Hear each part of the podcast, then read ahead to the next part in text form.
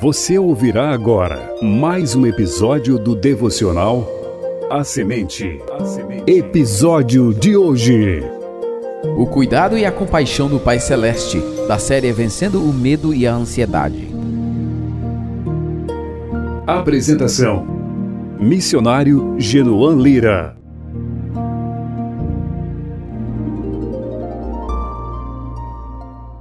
Dormir é uma bênção especial da qual Bárbara estava sendo privada.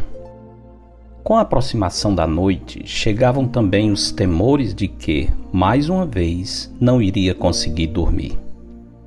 O medo lhe tirava o sono e a falta de sono piorava o medo. Bárbara estava aprisionada em um debilitante ciclo vicioso já se achava bastante enfraquecida, recusando alimentos e travando uma verdadeira batalha para começar um novo dia. A falta de sono por um período prolongado pode resultar em grandes problemas físicos e mentais. Uma pessoa mentalmente ausente fica inacessível o próprio conforto das preciosas promessas de Deus se torna ineficaz, porque a pessoa não consegue considerá-las atentamente. Vendo o medo consumindo as forças de Bárbara, lembrei-me do profeta Elias. Depois da guerra espiritual contra os profetas de Baal travada no Monte Carmelo, o profeta de Deus ficou enfraquecido física, emocional e espiritualmente. Ele tinha enfrentado e vencido o rei Acabe, bem como uma multidão de falsos profetas. Deus havia vindicado seu nome e a honra do seu mensageiro. Elias fora usado poderosamente para barrar o fluxo da idolatria maligna que consumia a nação levando à morte 850 falsos profetas. A vitória do servo de Deus foi espetacular, mas Elias ficou exaurido na batalha espiritual. A vitória que deveria ter trazido alívio e disposição para o profeta de Deus, na verdade, redundou em uma crise de medo e pessimismo. Por isso, em 2 Reis capítulo 19, encontramos esse herói da fé fugindo, escondendo-se no deserto e pedindo para si a morte. Algo inacreditável se levarmos em conta que Elias havia enfrentado uma multidão de inimigos há bem pouco tempo e agora se escondia com medo de uma mulher, Jezabel. No entanto, a parte emocionante da história acontece quando Deus encontra Elias em profunda depressão. Antes de retornar à missão que Deus tinha para ele, Elias precisava renovar suas forças físicas por meio do alimento e do sono. Assim, o anjo do Senhor providenciou duas boas refeições, água para hidratação e longas horas de sono. Foi assim que Deus iniciou o preparo do seu servo para a nova missão que Elias deveria cumprir. Depois de apresentar e explicar a história de Elias, eu disse: Bárbara, você também tem enfrentado grandes lutas emocionais e espirituais.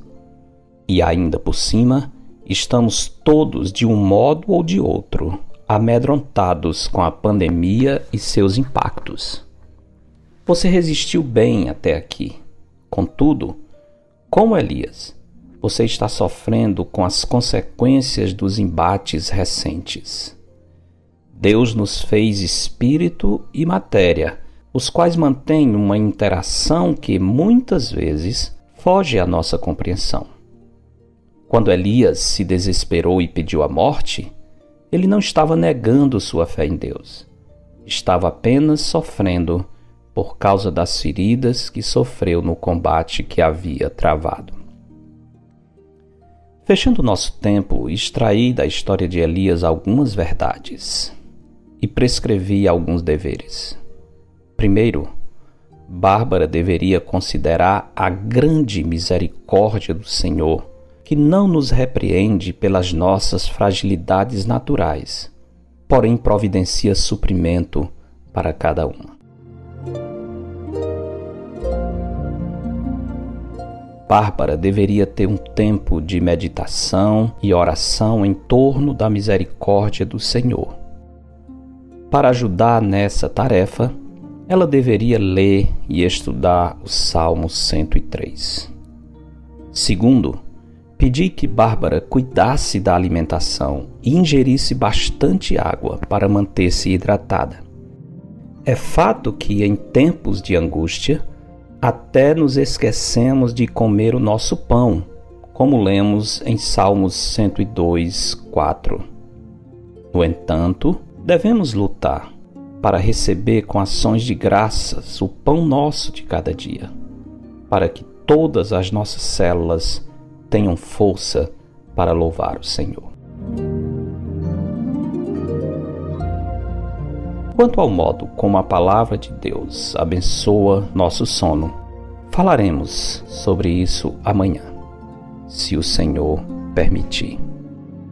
Porque dele, por meio dele e para ele são todas as coisas. A ele, pois, a glória eternamente. Amém.